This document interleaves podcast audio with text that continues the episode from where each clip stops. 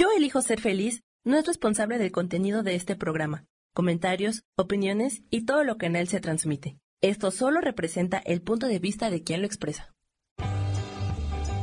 Yo elijo ser feliz presenta.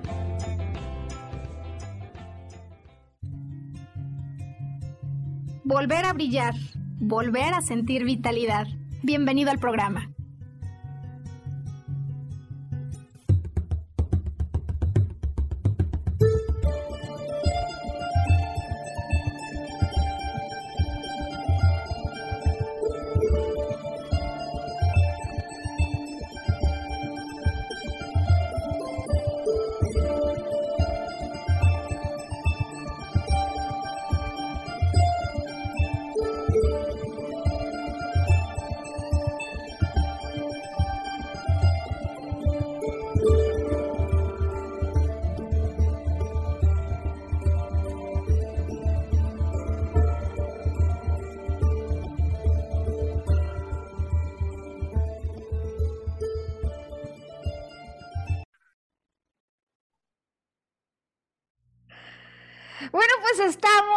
Unas cuantas horas, 12 horas, de cerrar el 2021. Felices eh, porque cuando llegan estos tiempos, estos momentos, hay que empacar maletas con todos los recuerdos, con las cosas que se quedan atrás y desde luego preparar las uvas, los deseos del 2022.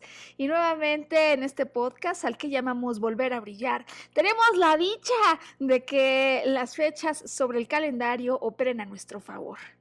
Y bueno, pues te doy la bienvenida a este podcast tan especial que estamos haciendo de corazón, con agradecimiento para ti que fuiste parte de nuestro 2021 y desde luego entonces aprovecho para dar la bienvenida a nuestro súper invitado de planta de piso, Sergio Cuellar. Bienvenido a este podcast tan especial al que hemos decidido llamar 12 campanadas por tu éxito y tu salud. ¿Cómo te encuentras, Sergio? Bien, aquí con el espíritu navideño, Maru. Muchas gracias por invitarme de nuevo y bueno, esta es una este, gran oportunidad. ¿Por qué? Porque estamos a horas realmente determinar un ciclo, 2021 se va, llega 2022, y con ello pues trae una serie de propósitos, ¿no? Que es ese motivador, ese impulso en nuestras vidas que nos hace realmente alcanzar ese anhelo que tenemos como propósito que trasciende, ¿no?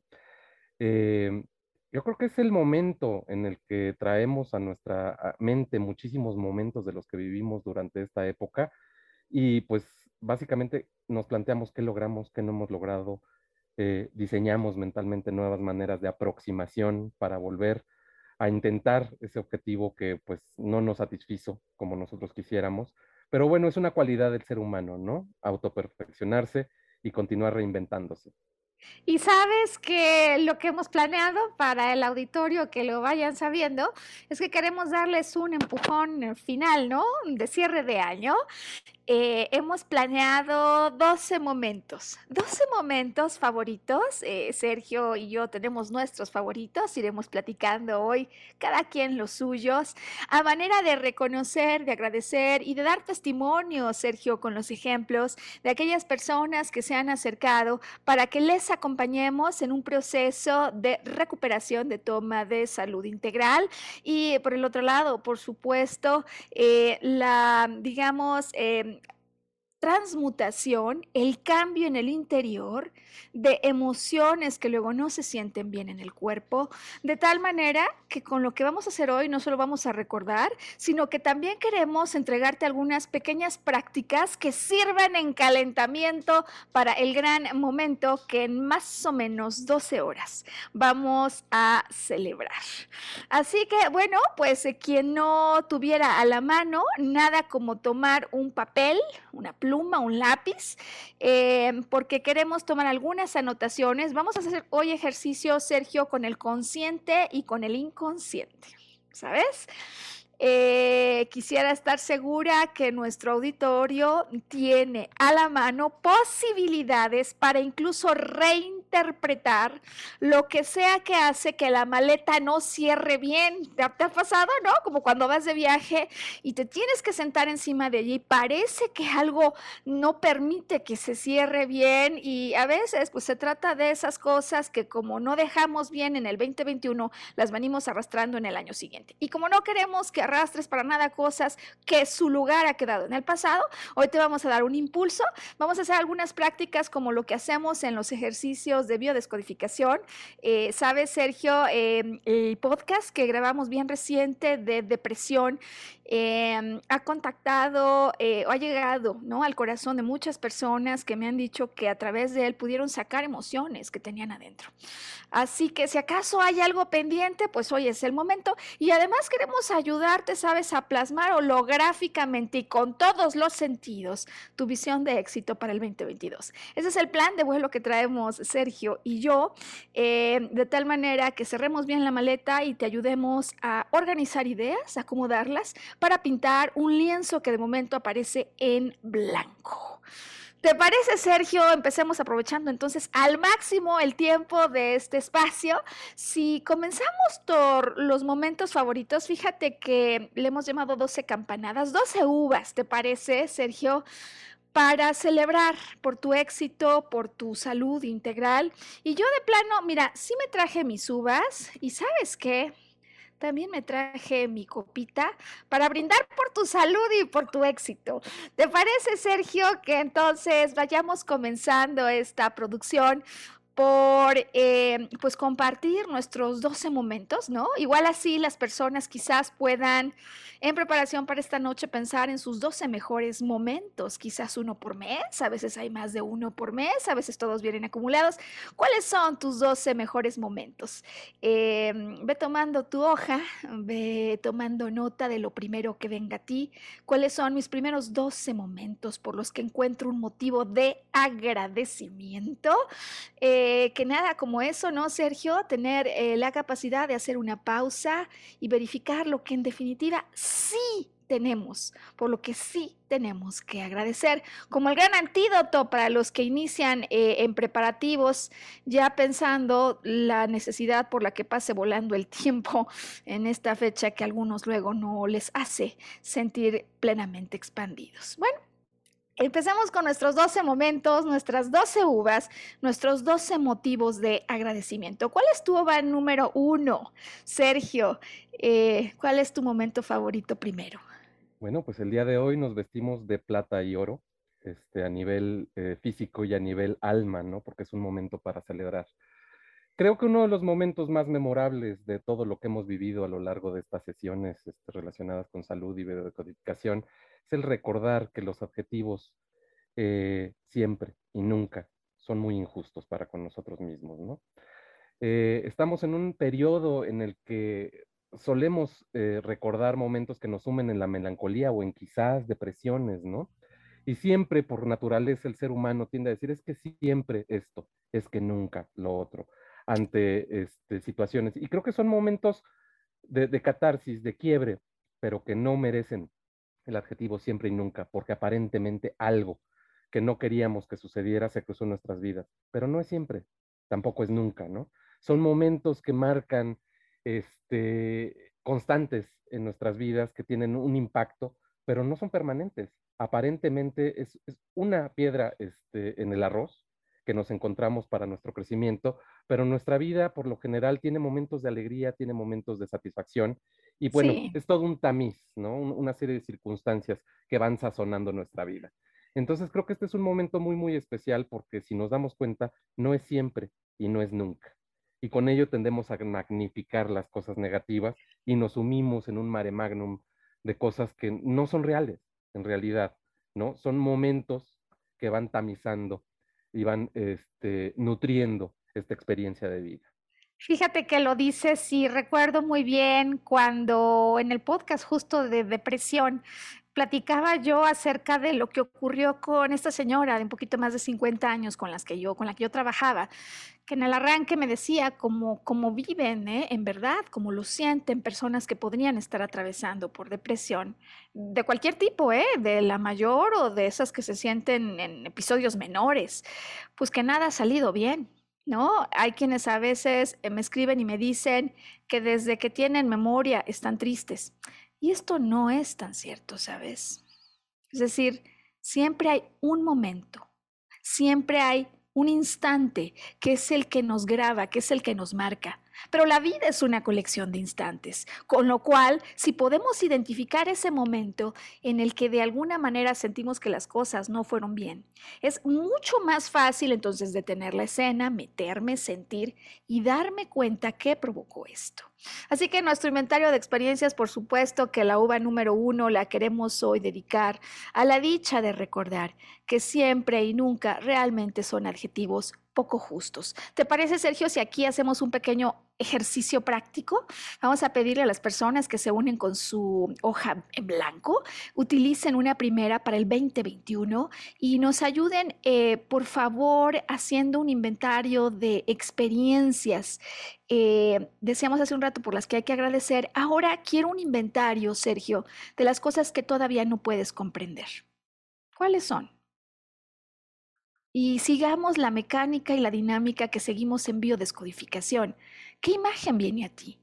Cuando piensas, Sergio, en esas cosas que no te hacen sentir bien, cuando, cuando te sientes en estos días que no eres lo suficientemente exitoso para celebrar como Dios manda, ¿no? Con una buena copa de vino y dejar atrás lo que ocurrió, quiero que me ayudes verificando en tu inventario de experiencias cuál es la escena, la imagen que viene a tu mente cuando la pregunta es, ¿Cuál fue el último momento en el 2021 en el que no te sentiste exitoso?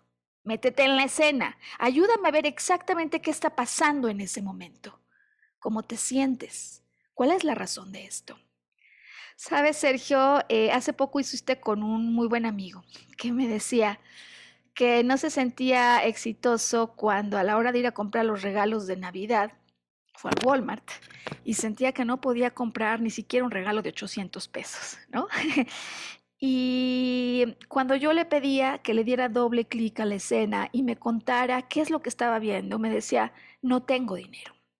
Y otra vez, aquí vienen esas generalizaciones como las que nos estás hoy planteando, y le hacía yo cuatro preguntas, ¿sabes? Que hoy queremos recordar al auditorio como un gran regalo que se llama el, el regalo de amar lo que es Caddy Byron es la autora que nos propone esto, amar lo que es, y hay cuatro preguntas que resultan tremendamente sanadoras. Así que para ese tema que no se ha acabado de acomodar, que ya identificaste que es aquel por el cual no puedes cerrar la maleta, yo te pregunto, como le preguntaba a él, ¿es cierto esto que me dices? O sea, ¿de verdad no tienes dinero? Sí, Maru, es cierto, no podía comprar un regalo de 800 pesos.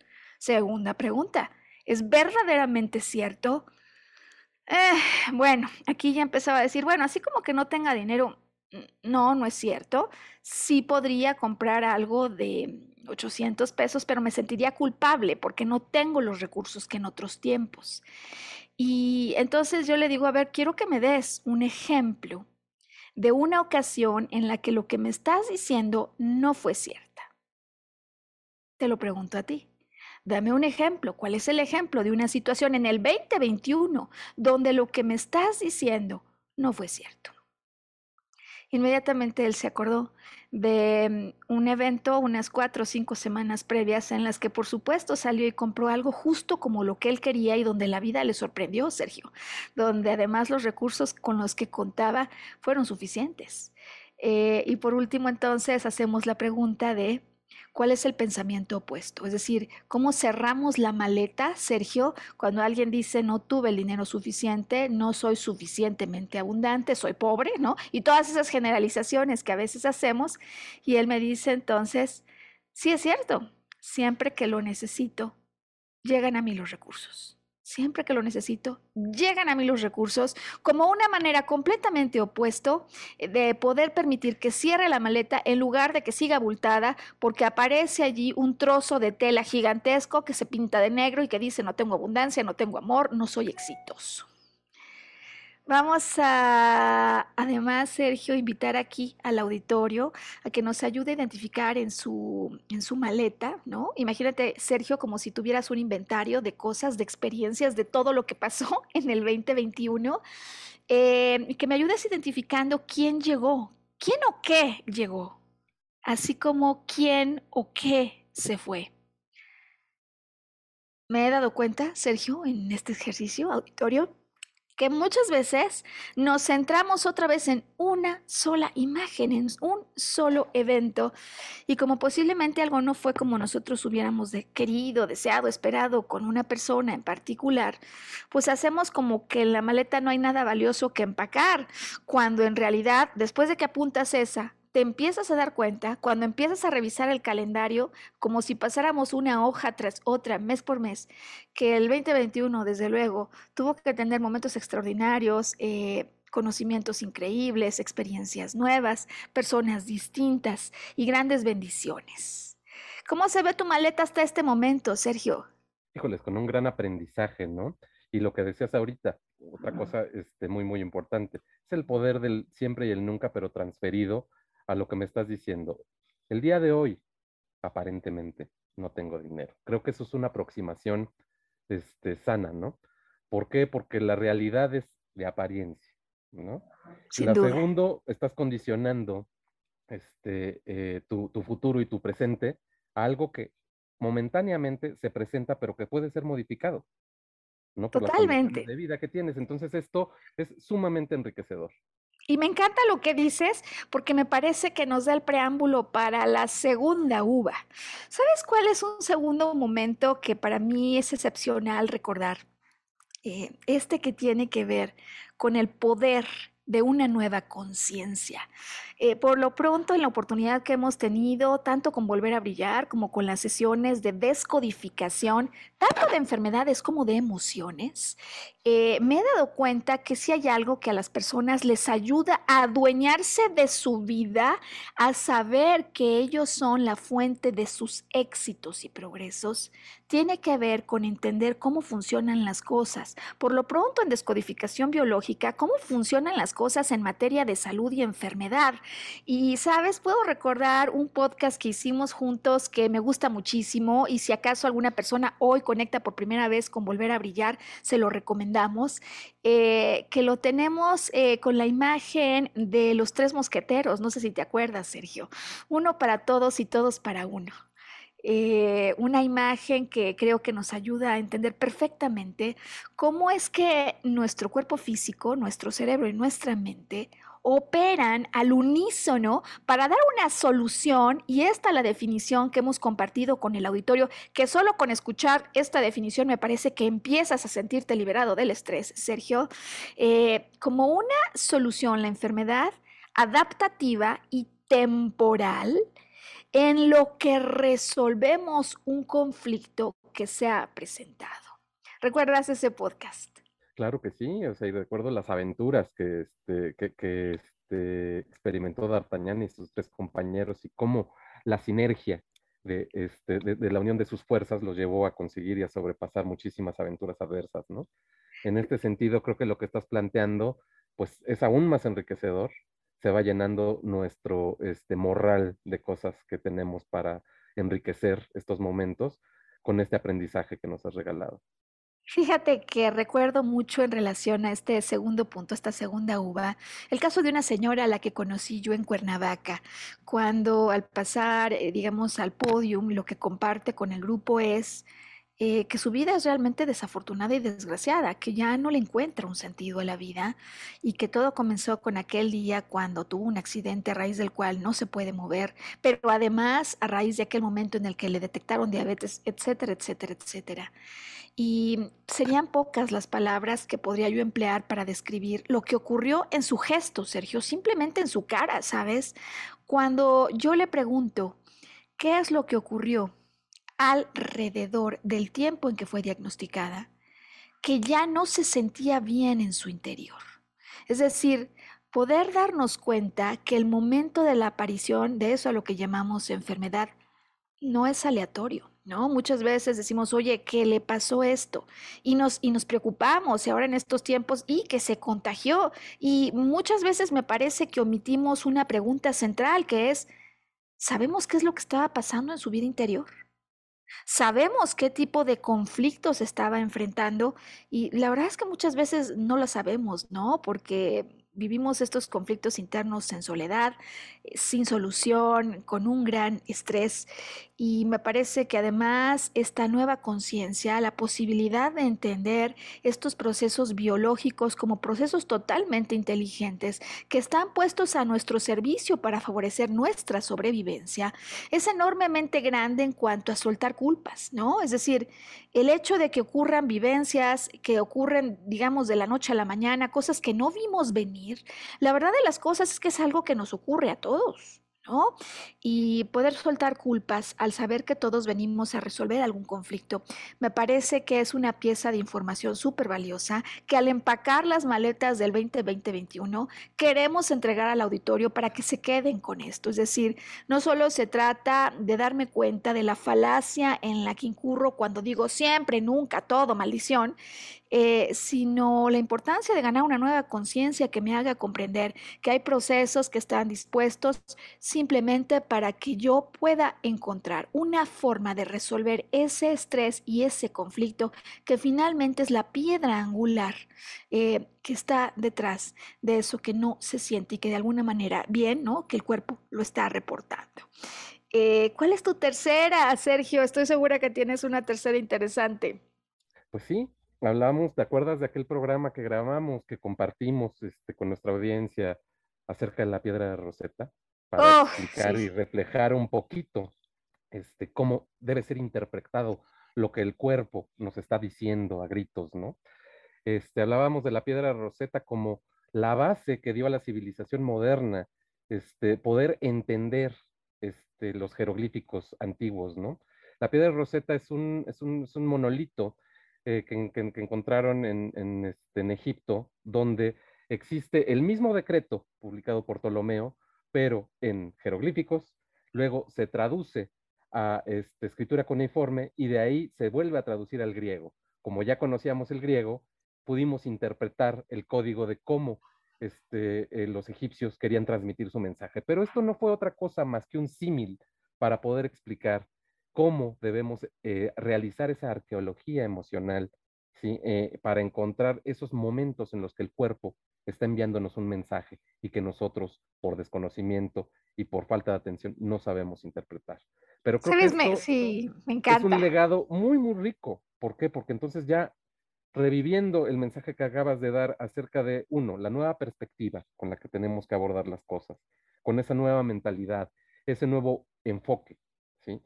Adicionado ya con un decodificador, un diccionario que nos ayuda a entender por qué el cuerpo está manifestando esto, pues es de gran valor, ¿no? Nutre ese morral de, de aprendizajes que nos podemos llevar de 2021. Sin duda, me encanta tu uva y esta tercera, sabes, creo que además da respuesta a muchas personas que es posible que conecten con nosotros por primera vez. Ok, si la enfermedad solo es una solución temporal a un conflicto que estoy viviendo de manera interna, ¿cómo se trabaja? ¿Cómo se encuentra el conflicto? Y estas tres facetas, ¿no? Es decir, lo que conocemos siempre es el diagnóstico o por lo pronto los síntomas, en dónde se siente, cómo se siente, qué está pasando. Información que nos va a ligar, como en la piedra roseta que nos has explicado, Sergio, a un segundo nivel de entendimiento. Ok, cuando esto pasa en general, ¿cuáles son los códigos, es decir, los problemas, los conflictos internos que se ha encontrado, que típicamente se relacionan? Y por cierto, que hasta la fecha no he encontrado un solo caso en el que no sea así.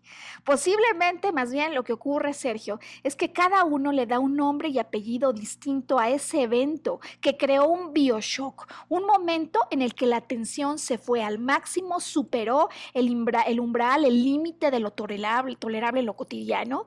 Y sabes, eh, ese bioshock o ese momento además tiene una fecha puntual y tiene una hora específica, a partir de la cual muchas veces yo digo que ya no soy la misma persona, no me siento además ni del mismo ánimo, no me he visto igual como antes, ni siquiera canto en las mañanas, estoy absolutamente absorto y tratando de resolver eso que se planteó, que todos, todo el mundo lo, los conocemos. Y, y sabes, me parece que voy a utilizar esta uva, justo la tercera, para agregar una cuarta, porque muchas personas eh, piensan en el arranque cuando empiezan a tocar temas de biodescodificación, que la clave está en tomar el diccionario, leer y decir, ah, sí me checa, sí, de acuerdo. Y lo que yo me he dado cuenta, Sergio, es que la verdadera sanación no viene cuando yo leo un código general sino cuando consigo hacer real en mi historia personal el poder de trabajar con hologramas específicos. ¿A qué me refiero con esto? Las sesiones de biodescodificación, la práctica de biodescodificación, no se trata de que la persona, el consultante, se siente y empiece a platicarnos toda la biografía de su vida, desde el momento en el que recuerda que ha sufrido hasta la última ocasión en la que se sintió desdichado. No, normalmente, Sergio, estamos buscando imágenes como si fueran fotografías en tercera dimensión a las que me puedo volver a meter y la pregunta básica es, ¿qué te viene a la mente cuando piensas, como acabo de ejemplificar, la última vez que en el 2021 no te sentiste exitoso. Llévame a ese momento, te viene un recuerdo y por algo tu mente te lo está entregando. Métete en la escena porque en efecto recordar es volver a vivir. Y cuando nos metemos al holograma, lo que queremos entender, Sergio, es la emoción puntual que en ese momento estoy sintiendo, que como si fuera una liana, me va a permitir hacer el viaje de regreso a encontrar todos esos momentos en los que esto también lo viví, quizá con otros personajes, con otras circunstancias, pero con la misma emoción, con la misma sensación, porque a lo largo de nuestro proceso de vida, así como hay un evento que desencadena una enfermedad, hay otros que van de alguna manera programando el que pueda ocurrir esto y muchas veces no lo entendemos porque alguien me dice, no, pues la verdad es que el verdadero evento fuerte no ocurrió cuando brotó la enfermedad, sino a lo mejor cinco años atrás. Claro, hay diferentes instantes, diferentes hologramas. Yo sé que tuvo que haber algún evento disruptivo que generó shock y que no son todos los días, que no es toda la vida, ni todos los años, ni todas las maletas que hemos empacado. Esto es una pieza de información importantísima, Sergio, porque en la gran cantidad de casos, hoy vamos a estar recordando algunos a los que les agradecemos, en verdad, de los casos en los que hay remisiones o cuando la persona toma en sus manos el control de su salud, lo que es clave es poder dar con esos hologramas específicos, como el caso de esta primera persona de la que hoy quiero hablar, una mujer de más de 60 con un problema de incontinencia urinaria. Seguro te acordarás de ese podcast en el que platicábamos cómo ella acaba de salir del hospital y empieza con un problema de incontinencia que la tiene en casa sin poder tener una vida normal, sin hacer una vida como la haríamos, como quisiéramos hacerlo, cualquiera. Y ella vive bajo la idea, el paradigma, déjame decirle hoy, que es algo que no tiene manera ya de solucionarse porque es una consecuencia de los tratamientos que ha tomado, porque ella tuvo algunos padecimientos oncológicos. Y me pareció espectacular cómo ella, esta capacidad, porque cada uno tenemos una manera distinta, ¿no, Sergio?, de percibir lo que nos ocurre ella, pues de manera muy sencilla, empieza a conectar y le digo, bueno, este es el código en general, ¿no? Que, pasa en una incontinencia urinaria. Y inmediatamente en cuanto escucha el código se acuerda y me dice, claro, me veo saliendo del hospital cuando me entero que mi socio no pagó los impuestos del año anterior. ¿no? y tiene una capacidad además tremenda para conectar con otra y otra y otra y otra escena y llevarme al evento inicial donde me cuenta cómo eh, se ve, se recuerda de unos cuatro o cinco añitos en la casa de una tía donde el tío de alguna manera empieza a querer pasarse de listo con ella y con su cuerpo, y cómo ella marca territorio a través de lo que ahora parece que es una incontinencia urinaria. Desde luego lo logró, Sergio, desde luego lo consiguió y nuestro reconocimiento y nuestro agradecimiento a ella, porque hoy nos viene a dar un testimonial de lo que significa el poder de trabajar con hologramas específicos. ¿Te parece, Sergio? Estoy viendo el reloj, me parece que es tiempo de hacer la pausa en este súper especial de fin de año. Vamos a pedirle a Sam que ponga algunos de los mensajes de los compañeros que están celebrando y deseando felices fiestas y bendiciones para nuestro auditorio, para sus seres queridos. Nos unimos a ese mensaje, así como nuestros datos de contacto en caso que a raíz de todo esto estén con muchas ganas de ser asistidos en un proceso en el que la toma de conciencia, el dar con el que condicionó esto, puede hacer que se vuelvan sus vivencias emocionales la piedra angular en el regreso a su salud integral. Vamos a la pausa, ya volvemos. Mientras tanto, Sergio, yo aquí brindo. ¿eh?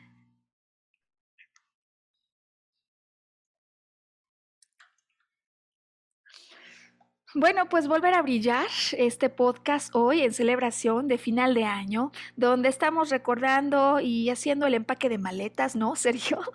Eh, con los aprendizajes más importantes del año y con mensajes que creemos que pueden entregarle a las personas un empuje adicional, una motivación al encontrar casos reales de personas que han conseguido a través de la biodescodificación tomar en sus manos la salud integral, eh, la salud integral que comienza y que arranca con las vivencias emocionales. ¿Cuál es tu siguiente uva, Sergio? Vamos por la quinta. La quinta campanada, Maru. Y bueno, en este sentido, eh, yo creo que todo el mundo recuerda la importancia de expresar las emociones contenidas, ¿no? Y esto me lleva a, muchas cosas, ¿no? Eh, es tan claro como cuando te comes algo que no está en buen estado, tu mismo cuerpo lo expulsa. Así sucede con las emociones, ¿no? Tenemos que encontrar el camino para poder sacar lo que traemos dentro, porque si no el mismo cuerpo lo va a expresar a través de muchas emociones. Yo no sé si tú recuerdas el caso de esta mujer que tuvo un desencuentro con su esposo y dejó de hablarle dos días. Y como resultado, se enfermaron de COVID los dos. No es casualidad, ¿no? Es un hecho que está muy relacionado con eh, los signos que está expresando el cuerpo en relación a esta enfermedad. Eh, y el diagnóstico nos lleva a que el cuerpo está expresando lo que la, boca está callando, ¿no? Híjole, sabes que sí me acuerdo, me acuerdo súper bien y me parece además que tu quinta uva es tremendamente oportuna para los tiempos actuales, ¿no? Quinta uva, eh, con la que recordamos que cinco minutos de enojo, Sergio, bajan el sistema de defensas seis horas. Ahora, si tú me dices, oye, me acuerdo que le dejó de hablar dos días a su marido, pues no fueron cinco minutos de enojo, ¿no? Qué importante con esta quinta uva que nos entregas hoy, recordarle al auditorio lo que ocurre cuando una emoción no se expresa o se queda medio expresar, porque no solo es que el cuerpo lo pueda manifestar a través de una enfermedad, ¿no? Que desde luego lo hace, sino que en muchas ocasiones, fíjate que este es uno de los conceptos que yo guardo con más aprecio en mi, en mi maleta de observaciones y conclusiones del 2021. Me doy cuenta cómo eh, las historias que tiene cada persona son completamente distintas, los desafíos, los conflictos que venimos a vencer, cada uno tenemos los propios, pero lo cierto es que si a vivir, al vivir un primer conflicto, por ejemplo, eh, el caso del joven adicto, ¿no? Con el que llegué a trabajar, que por cierto, Sergio lleva un mes absolutamente abstemio, ¿eh? Un mes ya lleva, sino a él, por supuesto, a él el agradecimiento. Cuando empezamos a estudiar su, su, historia en retrospectiva, él tiene un enojo pendiente de expresar con quién, con su padre. Y como nos pasa a muchos que en ocasiones vemos a las figuras de autoridad de los padres, pues es imposible que podamos a ellos reclamarles, así pensamos. Y sin embargo, aunque esté prohibido afuera, en el interior hay algo que tiene ganas de expresarse. Pasa así, pero pasa a cualquiera y en otros ámbitos con el jefe con el amigo, con la autoridad a la que en su momento y de forma oportuna yo no le dije que algo me molestaba. Y por no haberlo hecho así, hoy traigo una maleta pendiente de expresión que lo que va a ocurrir es que si la guardo y si me la llevo así, es decir, si hacemos como cuando en el aeropuerto alguien agarra un mecate, ya sabes, o la lleva a emplayar que quepa como quepa y así me la llevo al siguiente año, pues naturalmente va a volver a presentarme en la vida escenas Ah, podrían ser con los mismos personajes o con otros, pero a través de las cuales yo voy a volver a vivir una situación similar que me va a molestar, de tal manera que el destino me está desafiando porque traigo una energía, no solo es una emoción, es una energía pendiente de liberar. Qué importante poderlo hacer. Hay muchos mecanismos, escritura libre, por supuesto, el psicodrama, que ha sido uno de los recursos que más he empleado, sobre todo cuando me doy cuenta, Sergio, de personas que traen emociones pendientes de expresar que son grandes y que luego no pueden, ¿no? Entonces tenemos diferentes ejercicios. En la Gestalt se utiliza mucho el ejercicio de la silla vacía. Finalmente, lo que queremos es que las palabras no dichas sean expresadas para que como consecuencia las emociones puedan ser canalizadas. Y me parece que entonces es momento de ir por nuestra uva número 6. Y sabes, Sergio, yo quiero contarte que para mí ha sido verdaderamente motivo de celebración cada que alguna persona que se acerca con nosotros a trabajar identifica la piedra angular, el primer momento, aquello que ocurrió y que posiblemente yo tenía cinco años, siete años, nueve años, ya depende de la historia de cada quien. Eh, te acordarás aquí de la chica que trabajó con nosotros en depresión, que nos contaba cómo se había caído en un empedrado cuando tenía también cuatro o cinco años, ¿no? Entonces la mamá la regaña, eh, le explica cómo en definitiva ella no puede llorar y esa piedra que cayó mal, de la que muchas veces uno ya ni se acuerda, es la que ha venido haciendo que evento tras evento, acontecimiento tras acontecimiento de pérdida, de separación, al no llorar, ella vaya acumulando algo que claro, es lo que se siente pesado en el cuerpo, es lo que le hace sentir que ha fracasado y es lo que le hace sentir sin pocas ganas siquiera de festejar o celebrar y de levantarse y de maquillarse para poder tener una fecha, una celebración especial en el día a día, Sergio. ¿Te acuerdas de ese caso? Sí, claro que sí, muy, muy, muy interesante, ¿no? Porque se ancla todo su pasado hacia todo su presente y por ende modifica todo su futuro, ¿no? qué importante, qué importante es descubrir ese momento. Es el, momento donde todo cambió y desde luego hay técnicas que empleamos para ayudar a las personas y hoy celebramos con esta sexta, sexta uva. Entonces, la posibilidad y a todos aquellos que han dado con la piedra angular, ante la cual, Sergio, lo que queda es resignificar. Es decir, puede ser que yo hoy desde luego ya no tengo cuatro o cinco años. Y qué bien, porque como no soy un niño pequeño, como tengo madurez, como tengo sabiduría, porque no solo tengo conocimientos técnicos, sino un sinnúmero de experiencias que me hacen más amoroso conmigo mismo, puedo emplear esta vista más amorosa para entregarle un sentido, un significado, que quién se lo da, Sergio, sino nosotros mismos a la vida. Y me parece que en este sentido, entonces, agradecemos a todas aquellas personas que nos han acompañado y que han podido, al resignificar, cambiar lo que ocurre en su experiencia. ¿Te parece si vamos a la séptima uva, Sergio? Y la séptima uva se relaciona mucho con esto que estamos hablando, Maru. Eh, la importancia de ponerle nombre y apellido a cada emoción que tenemos, ¿no? ¿Por qué? Porque regularmente siempre dices, no sé, pero no me siento a gusto. Hay algo que me está molestando y así lo dejamos y así lo empaquetamos y así lo interiorizamos. No, tenemos que descubrir ese enojo, es miedo, es frustración, es ira. ¿Qué hay detrás de estas emociones? Eso puede facilitarnos el camino de conducción a encontrar el verdadero este origen de las cosas, ¿no? En este sentido, cuando la gente se enoja, realmente lo que hay detrás es miedo, ¿no? Entonces, tipificar esa emoción, en realidad no es enojo, es, mi miedo contenido. ¿Miedo a qué? Eso es. Esa pregunta que estás haciendo es clave. ¿A qué? ¿No? Porque, sabes, yo me he dado cuenta que en general, en torno a las emociones, muchas veces siento tristeza. ¿Pero por qué? Eh, siento enojo. ¿Con quién? Eh, eso, tengo miedo. Exactamente, descríbeme, me dijiste nombre y apellido, ¿no, Sergio? Ahora decías. Porque si este yo le pongo nombre y apellido, es más fácil incluso cuestionar ese miedo. ¿Tú recuerdas aquel caso de, esta mujer que desarrolló su vida y traía un patrón de, emociones detrás y cuando tú este, realizaste esta arqueología emocional junto con ella, descubrieron que cuando ella fue engendrada, que estaba dentro del vientre de su madre, este, pues pensaban que era un tumor, y entonces le el doctor le empezó a atacar este, como si fuera un tumor, ¿no? Y obviamente pues viene una serie de estímulos que hacen que el bebé en potencia dentro de su madre empiece a defenderse, ¿no? Híjole, sí, y, desde entonces, entonces, ¿cómo condiciona eso ya la trayectoria de una vida? Eh, ella se siente atacada y su miedo es a ser atacada físicamente. Desde luego sabemos que si una alma desde que empieza así en la concepción con un conflicto o alguien a los dos años vive un conflicto, pues no es mala suerte ¿No? Lo que hemos aprendido aquí, que me parece que también es bien importante dejar en la maleta como los recuerdos más importantes del año, es que si eso ocurre así, es que dirían, oye, pues de quién es culpa, de él o de los papás. No, es el plan de un alma que a través de esos eventos viene a expandirse y a evolucionar en el amor. Eh, y también importante, Sergio, pues poder saber que el miedo, me acuerdo que eso fue algo que a ella le ayudó mucho.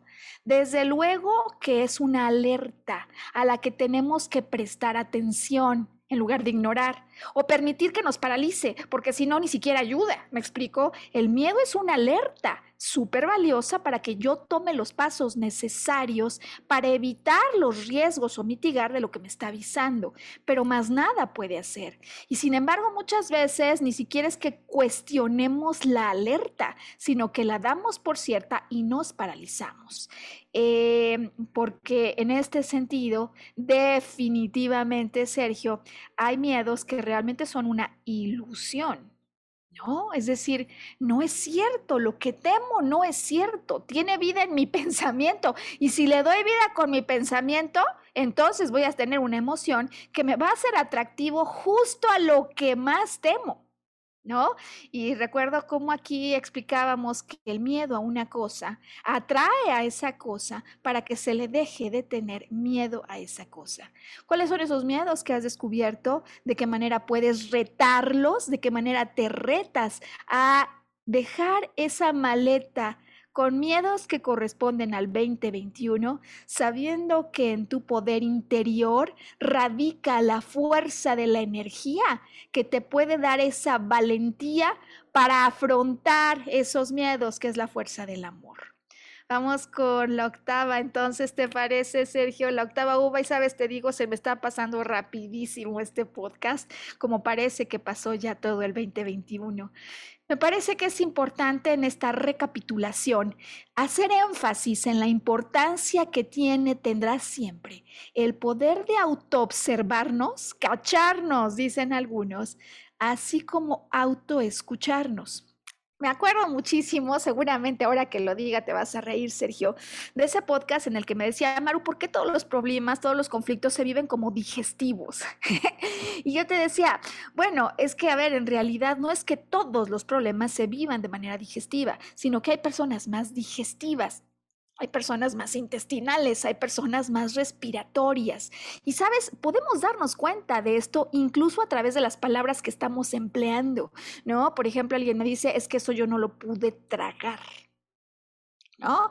Hay quienes dicen, es que sabes que eh, esto yo no lo puedo acabar de asimilar, ¿no? Eh, y la verdad es que justo a través de nuestras palabras se codifica también eso que estamos buscando en las imágenes holográficas, que es la interpretación metafórica que le damos a lo que estamos viviendo. En muchas ocasiones, Sergio, se presentan personas con problemas o padecimientos tan específicos que pueden rebasar incluso la generalidad de los padecimientos que han sido citados en los diccionarios bioemocionales con los que trabajamos, con lo cual a lo que los invitamos es, no importa, es decir, no te limites a lo que dice un diccionario. ¿Qué es lo que dices tú acerca de los problemas que has vivido? Verifica tus palabras, escucha la manera en la que los estás reportando, porque así como en las palabras lo expresas, de alguna manera el cuerpo y el subconsciente al que le encantan las palabras, escucha lo que estás diciendo y por lo tanto opera una solución que metafóricamente te ayuda a encontrar o identificar ese problema del que estás hablando. Sergio, parece increíble, pero es momento de hablar entonces de la uva número 9. ¿Cuál es tu número 9? Híjoles, algo muy, muy poderoso, ¿no? Que es la fuerza del deseo personal. Y no es otra cosa más que el propósito, ¿no? Realmente, ¿qué propósito que trasciende a ti mismo te has fijado, ¿no? Eh, creo que es un motivador muy, muy fuerte, que es el que conduce nuestro espíritu y le imprime esa fuerza necesaria para levantarte y hacer las cosas. Muchas veces vemos casos donde dices, bueno, ¿y este cómo le hizo, no? ¿Y qué había detrás? Un deseo motivador impresionante que aparentemente hizo que venciera todos los obstáculos. Yo no sé si te acuerdas del caso de esta mujer que padecía artritis, ¿no? y Ah, un sí. día tomó en sus manos este, la, propuesta de buscar una solución y el origen de sus males, ¿no? curiosamente, cuando pudo identificar lo que la estaba llevando hacia esa artritis, este, se convirtió en una mujer que ahora decora su casa de pe a pa con sus propias manos. Sí, sacó las cajas de Navidad y tenía toda la familia sorprendida porque decían, no, ya hace años que mamá no podía hacer esto. Y me acuerdo perfecto cómo ella me lo dijo. ¿Sabes qué, Maru? Se acabó. La próxima vez que alguien me quiera decir que es mi culpa, no se lo acepto. Y te lo estoy diciendo como sintiendo la fuerza interior que motivó a esta mujer a decir, basta, yo soy quien controlo lo que está pasando. La fuerza del deseo personal, que además, ¿sabes, Sergio? Uno se da cuenta en cuanto mira a la persona. Eh, recuerdo también el caso de esta mujer con costillas rotas, que llegó a casa, que llevaba meses con dolor. Y yo supe que se iba a ir resuelto el caso desde, la, desde que la vi llegar, porque lo veía en sus ojos, en sus ojos estaba el deseo ardiente de decir, ya es demasiado tiempo en que he venido cargando este dolor y es momento de resolverlo. Por supuesto se fue sin dolor. Al día siguiente me escribió, no lo voy a olvidar, porque fue el primer testimonial escrito que tuve y se lo agradezco hoy y la celebro.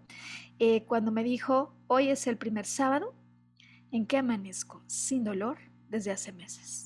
La vi, la vi hace algunas semanas y le pregunté, oiga, ¿y el dolor?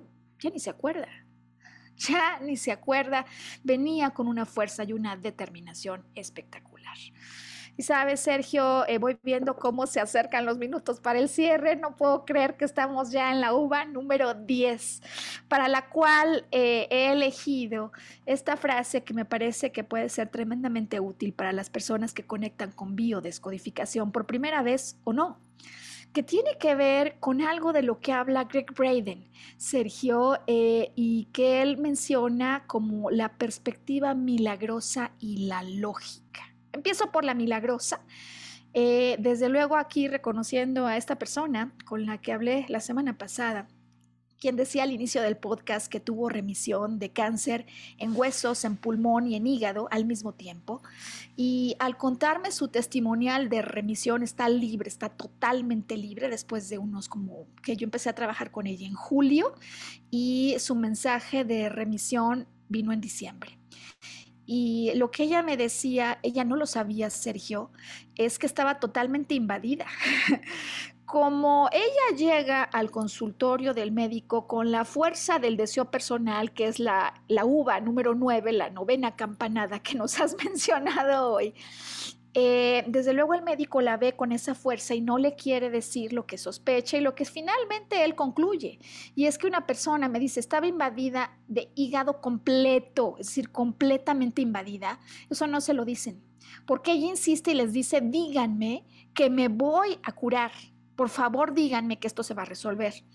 Sabes que además me hace como pensar en todas esas veces donde buscamos un refuerzo en las fuentes que a veces no, no, no van a estar en posibilidad de dárnoslo, ¿no? El médico que la atiende, de acuerdo con su experiencia, de acuerdo con lo que ha visto, dice, nunca he visto un caso de remisión que traiga un nivel de invasión como tiene esta señora. No se va a curar.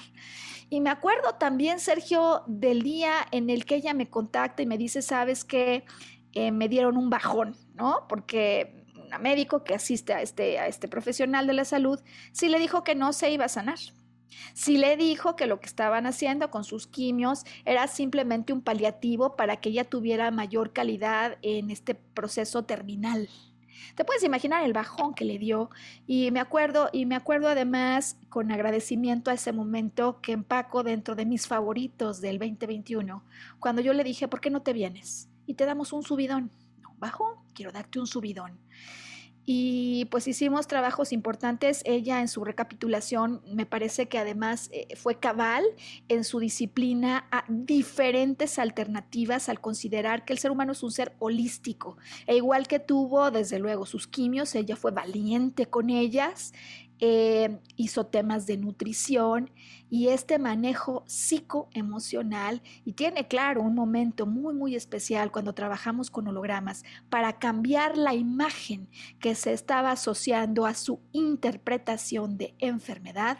Y bueno pues agradecerle a ella porque nos dará nos dará ya en anticipado le agradecemos un testimonial en video no eh, hace unos días no se sentía precisamente presentable eh, pero nos lo dará y se lo vamos a agradecer en anticipado, de tal manera que pueda ayudarnos a explicar lo que significa la perspectiva milagrosa, que le llamamos milagro, Sergio, a lo que no entendemos, a lo que no hemos acabado de comprender.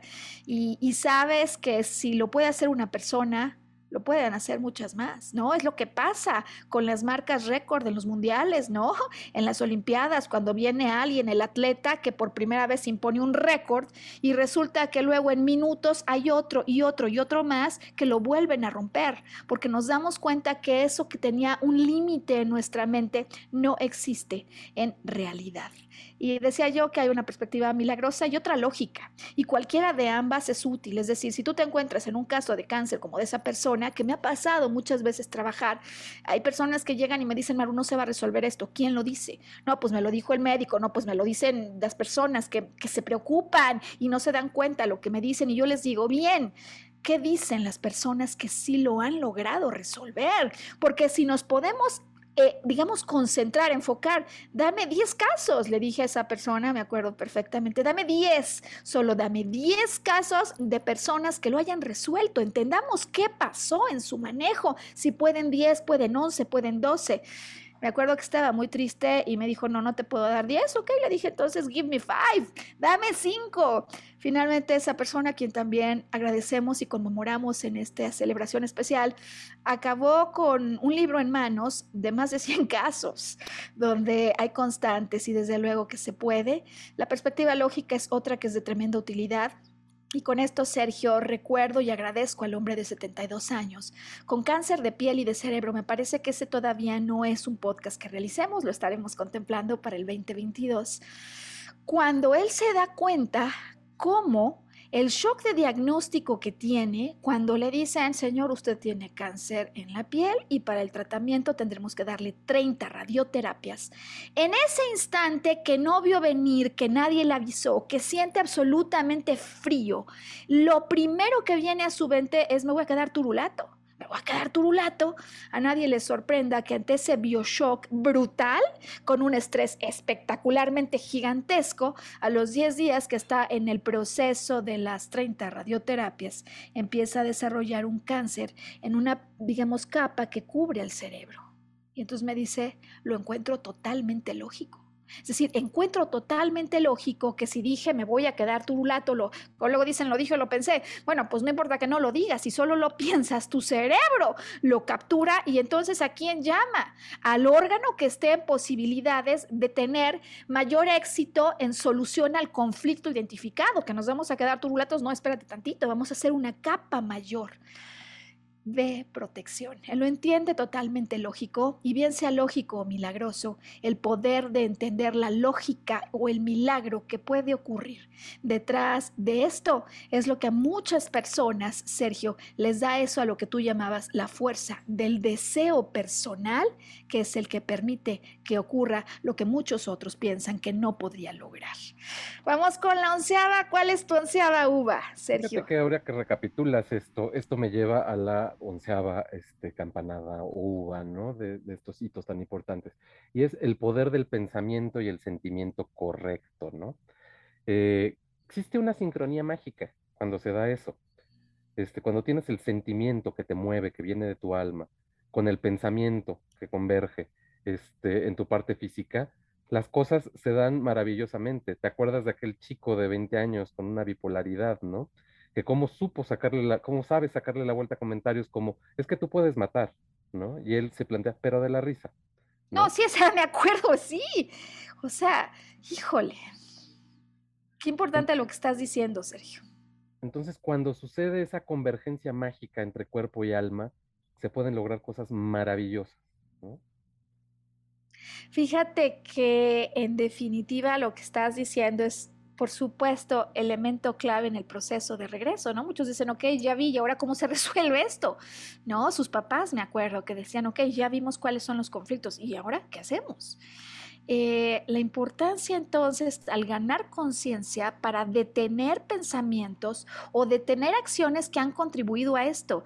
Sabes que este chico, a partir de las sesiones de trabajo que tuvimos, ahora externa sus emociones con su familia que es algo inusitado.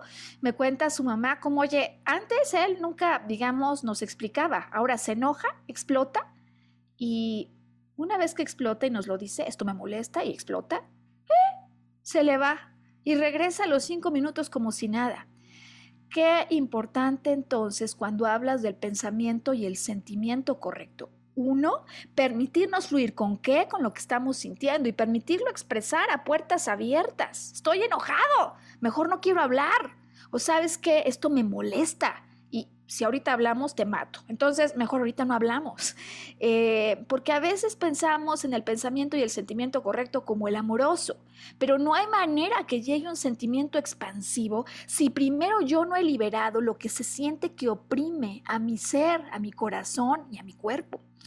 Y desde luego me acuerdo de ese caso y me gusta que lo plantees porque también se trata de un caso que reconocemos y al que agradecemos porque nos pone el ejemplo de que sí se puede, Sergio. Y sabes, complementaría además con el asunto de los ancestros, ¿no? Hay muchas personas que se adentran en biodescodificación y que se vuelven conocedoras. Hace unos días alguien me decía, Maru, es que yo soy doble de mi mamá. ¿no? Eh, quienes trabajan con el tema de ancestros sabrán a lo que me refiero. El próximo año estaremos hablando con más detalle de esto, Sergio. Pero me parece que lo fundamental en el sentimiento y en el pensamiento correcto del que nos estás hablando es cómo yo me relaciono con ese ser que me antecedió, es decir, qué hay en mí que tengo que sanar con lo que contribuyo con este clan. No son ellos, la causa, sino la consecuencia de lo que mi alma quiere evolucionar. La importancia entonces de expresar lo que no se siente bien para entonces sí poder arribar a otras soluciones que me den el pensamiento y el sentimiento amoroso, pues que buscamos todos. Oye Sergio, y veo entonces el reloj y sabes, me queda una. esta la dejo. me queda la doceava me queda la doceava, se va el tiempo como se va el año y pues me parece que es súper importante concluir este especial, este podcast, este año que tanto hemos gozado y al que tanto tenemos que agradecer, al recordar el poder y la importancia de un manejo integral. He dejado para este último pues apartado, esta última uva, este último campanazo, el poder recordar y guardar con agradecimiento especial a la familia y a la chica con lupus, Sergio, que me visitó. La verdad es que recuerdo, fue el último trimestre, no, no recuerdo exactamente si me visitan entre septiembre y octubre. Lo que es un hecho es que para cuando me visitan es una chica de 19 años que no se puede ni mover, pero para ir al baño, vamos, necesita ayuda, lo cual es verdaderamente un drama en un joven, bueno, en una persona en general. Ahora imagínate en un joven que tiene ganas de correr y abrazar al mundo. Y fue interesante, a mí me dio mucho que aprender y se los agradezco. Desde luego tenemos una remisión, em, empezó paulatino, paulatinamente, habré trabajado con ella unas tres, cuatro sesiones y fue increíble cómo en la primera sesión la familia entera se declara confesa incluso antes de que empezáramos. Ellos llegan y me dicen, papá hija, no podemos con nosotros mismos. O sea, nos la pasamos discutiendo, eh, hay un tremendo problema y desde luego el conflicto con el padre es uno de los conceptos y conflictos base que hay detrás del lupus.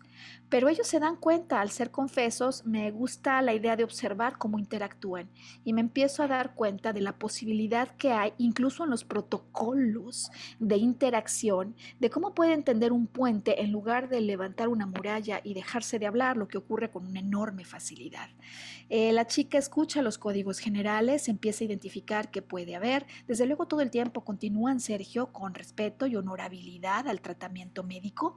Este es un complemento psicoemocional, me parece bien importante poderlo observar. Pero lo cierto es que después de la segunda o la tercera sesión en la que trabajamos con su mente no consciente, Sergio, nos damos cuenta de, de un evento que ni ella tenía claro de cómo podría estar detrás de esa piedra angular de la que hemos hablado. Y es cuando está ella, eh, a sus seis años, me parece, si, no mal recuerdo, en casa de su abuela y un primo quiere abusar de ella. Desde luego hicimos un manejo súper integral. Eh, ella hizo psicodrama, su papá vino a abrazarla, a acompañarla, hicieron entre ellos magníficos acuerdos y comenzaron a jugar de una manera distinta ¿Me explico? Es decir, no se tomaron tan en serio los conflictos cotidianos por cosas que muchas veces discutimos que ni siquiera valen la pena. Eh, empezó el tratamiento a avanzar, me refiero psicoemocional, y después de que me dijo, sabes que antes con el frío me daba mucho más dolor y sentía menos posibilidad de movimiento, luego me dijo, sabes que ayer hizo frío, me sentí mejor, luego después de un ejercicio, le llamamos de transmutación, de cambio de símbolos, de imágenes holográficas, de una nueva referencia para sus creencias, eh, me dice, ¿sabes qué? Ya estoy empezando a mover los brazos. Se va al médico, pide autorización para volver a bailar y la siguiente vez que me entero de dónde se encuentra, ya está en Six Flags celebrando.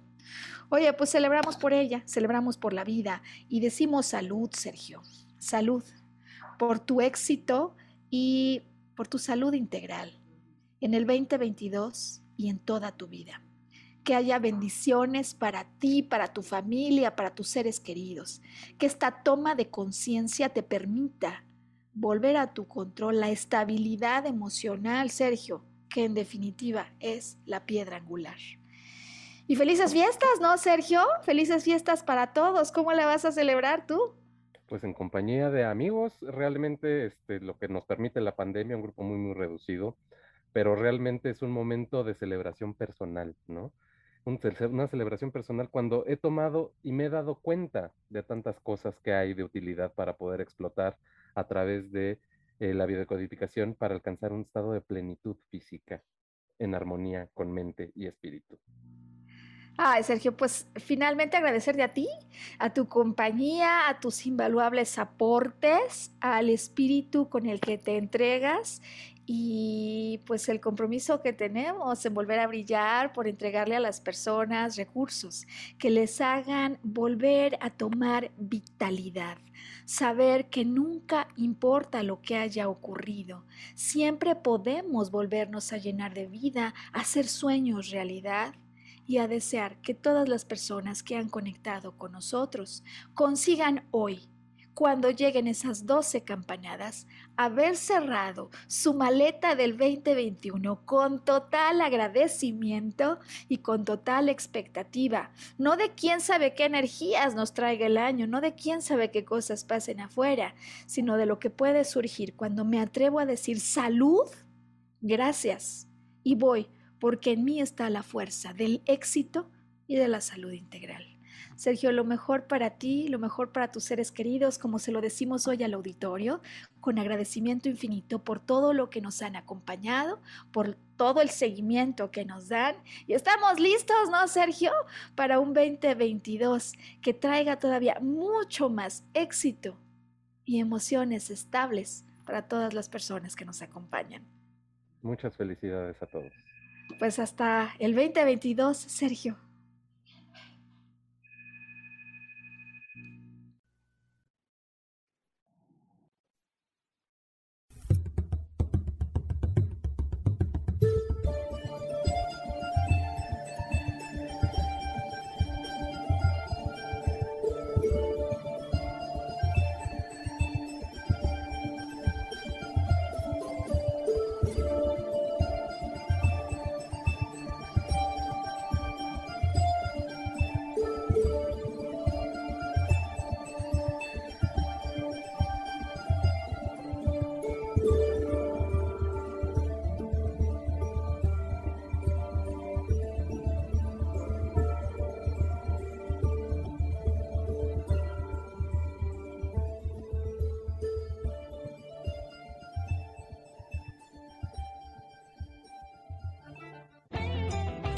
Ser feliz presento.